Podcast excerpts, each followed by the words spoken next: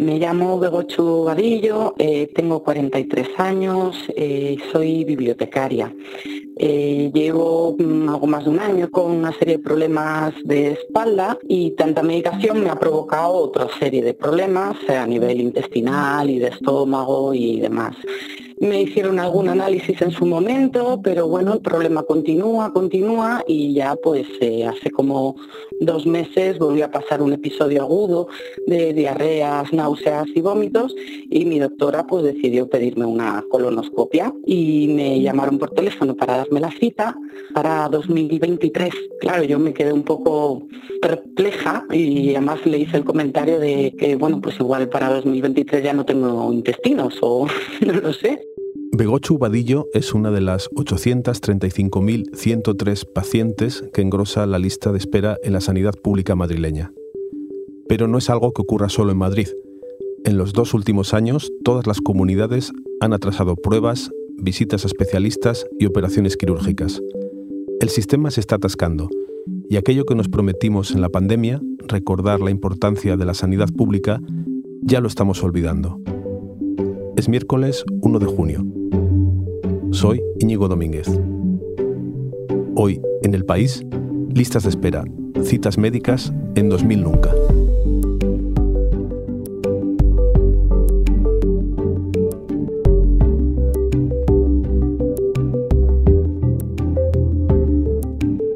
Para entender por qué en Madrid hay pacientes que tienen que esperar más de un año para hacerse una colonoscopia, He invitado a Fernando Peinado y Berta Ferrero, que son compañeros del país eh, que han investigado el tema. Hola Fernando, hola Berta. Hola Íñigo. Hola, ¿qué tal Íñigo? Berta, Fernando, ¿de qué tipo de listas estamos hablando? ¿Son solo operaciones o también hay de otro tipo? Bueno, lo que hemos investigado Fernando y yo eh, son las listas de espera de pruebas diagnósticas, no de las quirúrgicas. Y estas eh, lo que significa es que son las que sirven para descartar un problema mayor. Eh, pues imagínate, pues las ecografías, las pruebas de la vista, una colonoscopia, todo eso.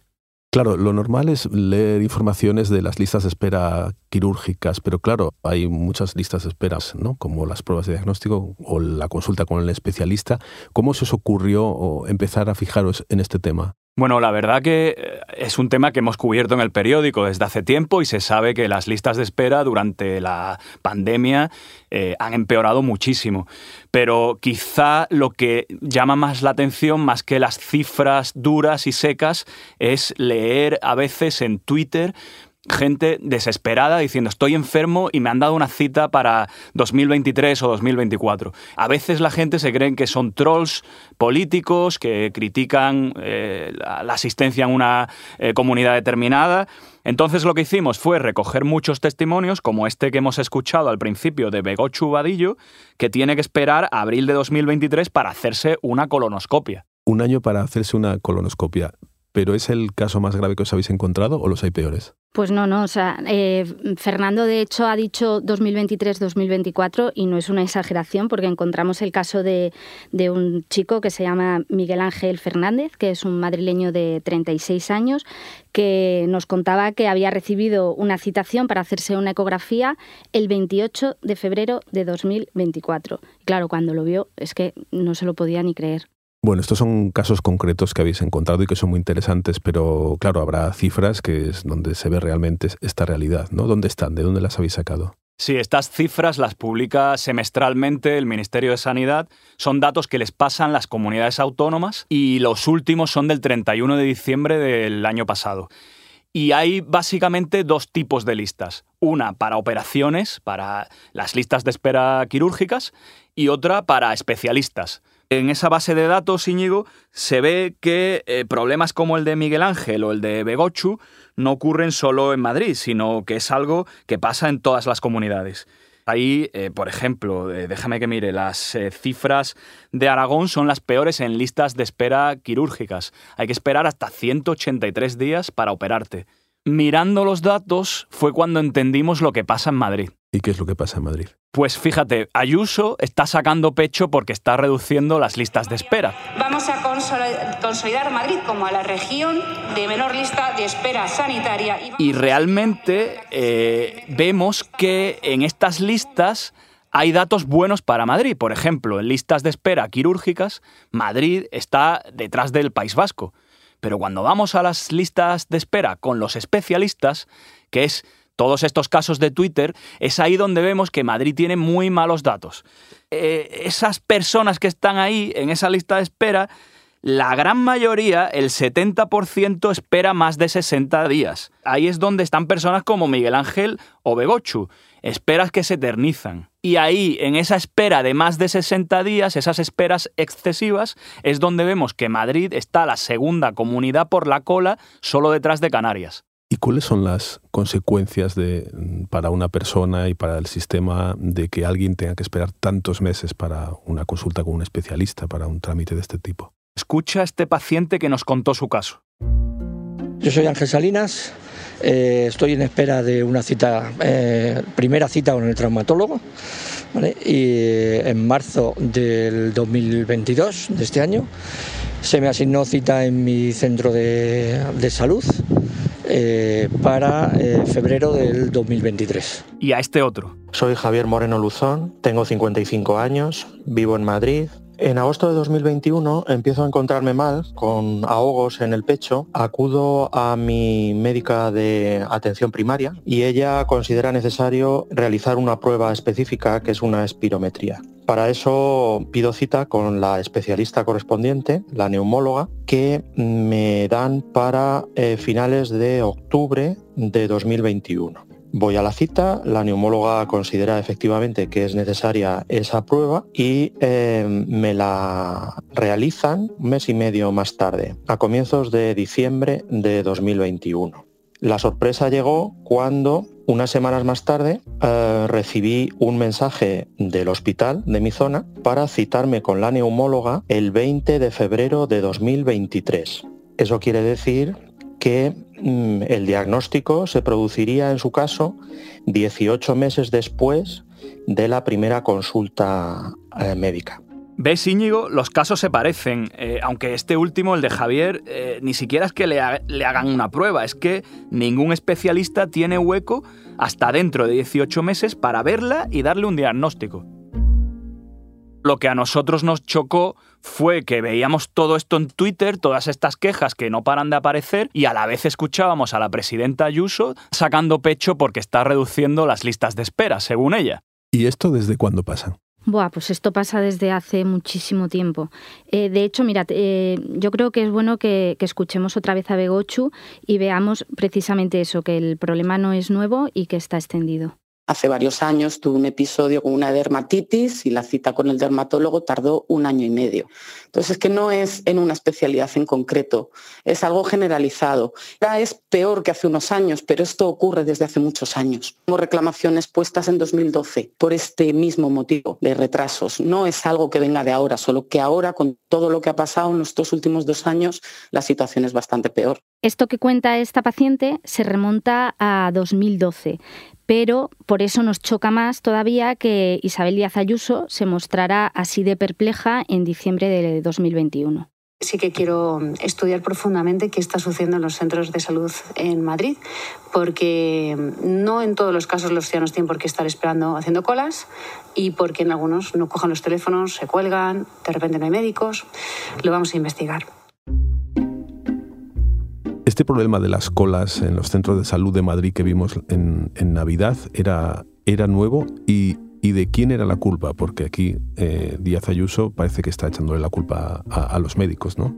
Bueno, hay que tener en cuenta que estábamos en, mitad de la pandemia y en ese momento estábamos en plena sexta ola. Pero mm, es verdad que después de estas declaraciones eh, los médicos se sintieron atacados, muchos salieron a protestar porque además sentían que muchos pacientes iban a las consultas y les insultaban y les, les metían más presión de la que ya tenían. Y ese malestar de los médicos lo explica perfectamente Begochu, yo creo que es bueno que lo escuchemos. Cuando hablo con mi médico y le cuento que me han dado mi cita para la colonoscopia dentro de un año y un mes, su cara es de espanto y, el gesto que hizo fue bajar la cabeza y decir, Dios mío, no, puede ser. Ella está igual de frustrada, o sea, los, los, médicos están igual de frustrados que nosotros, porque ellos están saturados, pero su pan de cada día es constante.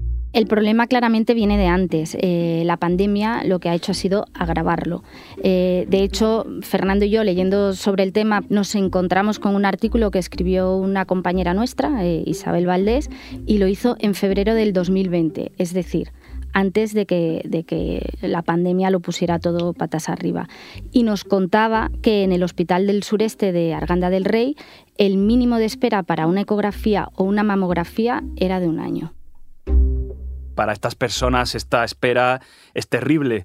Eh, mira, escucha cómo afronta Begochu la espera. La sensación que tengo es eh, no solo de indignación, sino de frustración. Al final, eh, psicológicamente te afecta, porque si ya tienes una serie de síntomas que te hacen el día a día complicado y ves que no llega nunca el momento de saber qué es lo que me ocurre, porque estoy así, entonces, ¿cómo darte contra la pared? Es frustrante, es irritante y es descorazonador veces eh, ella dice que es frustrante, pero también al hablar con estas personas eh, se percibe mucha rabia e incredulidad. Son personas que nos explican eh, cómo es posible que, estando adoloridas, con miedo a que puedan tener una enfermedad a veces mortal, les, les condenen a esperar durante tanto tiempo. En la práctica esto realmente es como si les estuvieran negando un derecho que es, realmente un derecho. Al final, eh, esto, la asistencia sanitaria está recogida en nuestra Constitución y, si te están diciendo que no te van a ver hasta dentro de más de un año, es, eh, eso, es 2000 eh, nunca. Y entonces la gente, ¿qué hace? Porque uno no se queda en casa esperando. Yo me pongo en su lugar y, y digo, bueno, mm, tengo que hacer algo. ¿Qué hace? Bueno, aparte de poner tweets y quejarse ahí, eh, también pueden quejarse a la propia comunidad. Hay canales para hacerlo. Reclamar funciona. Es, es, lento también, pero sí te acaban adelantando la cita o sí, eso sí es verdad. Pones una reclamación y aunque tardan un mes y medio, dos meses en contestarte, te contestan. Y si tu cita tardaba un año, pues igual ahora tarda ocho meses. Lo que dice Begochu es lo mismo que hemos escuchado de otros eh, pacientes, de otras personas con las que hemos hablado, pero no siempre recortan, eh, eso no está garantizado. A veces recortan unos pocos meses y reclaman, otras veces no. Y, entonces, en esa espera hay algunos que dicen, pues me voy para urgencias me hicieron toda clase de pruebas y descartaron que fuera algo importante. Como era un ahogo en el pecho, pues me hicieron pruebas de corazón, eh, sobre todo que era lo que querían descartar, ¿no? que fuera algo cardíaco, y análisis de sangre, bueno, una serie, un TAC, en fin, una serie de pruebas en el servicio de urgencias del Hospital Clínico de Madrid. Pero la prueba de espirometría todavía no la ha visto, los resultados no los ha visto ningún especialista ni ningún médico. Claro, entiendo que esta es otra consecuencia. Si la gente va a urgencias, pues las urgencias también se saturan, ¿no? Pues así es. De hecho, Javier Moreno, que es la persona que acabamos de escuchar, eh, pues como nos contaba, fue a urgencias eh, porque seguía con problemas para respirar, pero ni le dieron una solución a sus problemas ni analizaron su espirometría.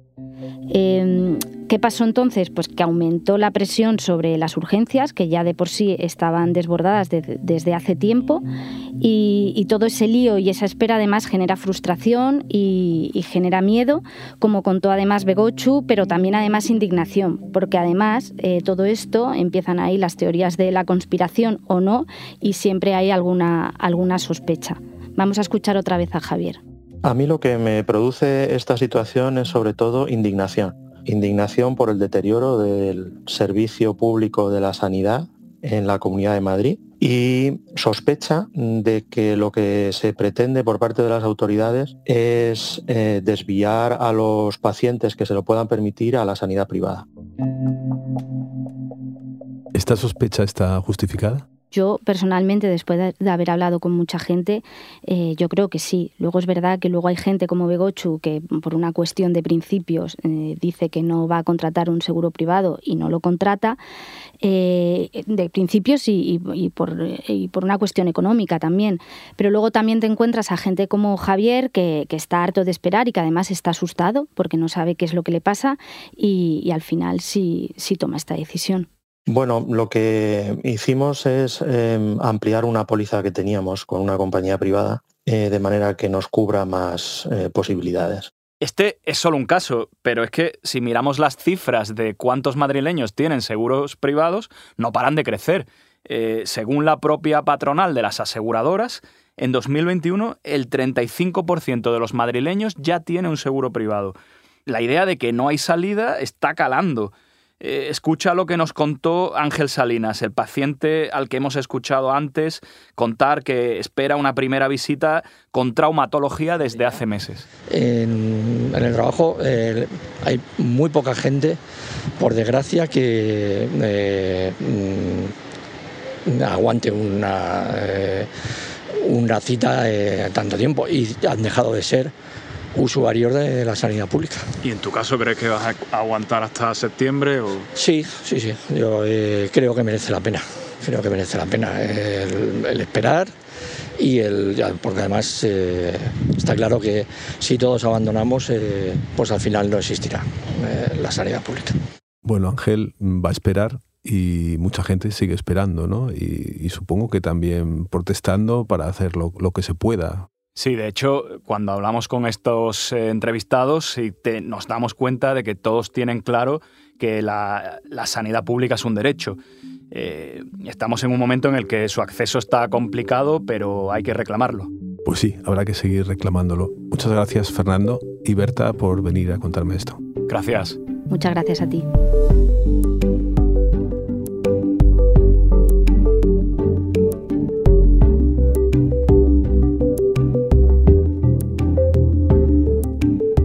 Este capítulo lo ha realizado Silvia Cruz La Peña. El diseño de sonido es de Nicolás Chabertidis. La dirección de Isabel Cadenas. Yo soy Íñigo Domínguez. Esto ha sido Hoy en el País. De lunes a viernes, una nueva historia. Gracias por escuchar.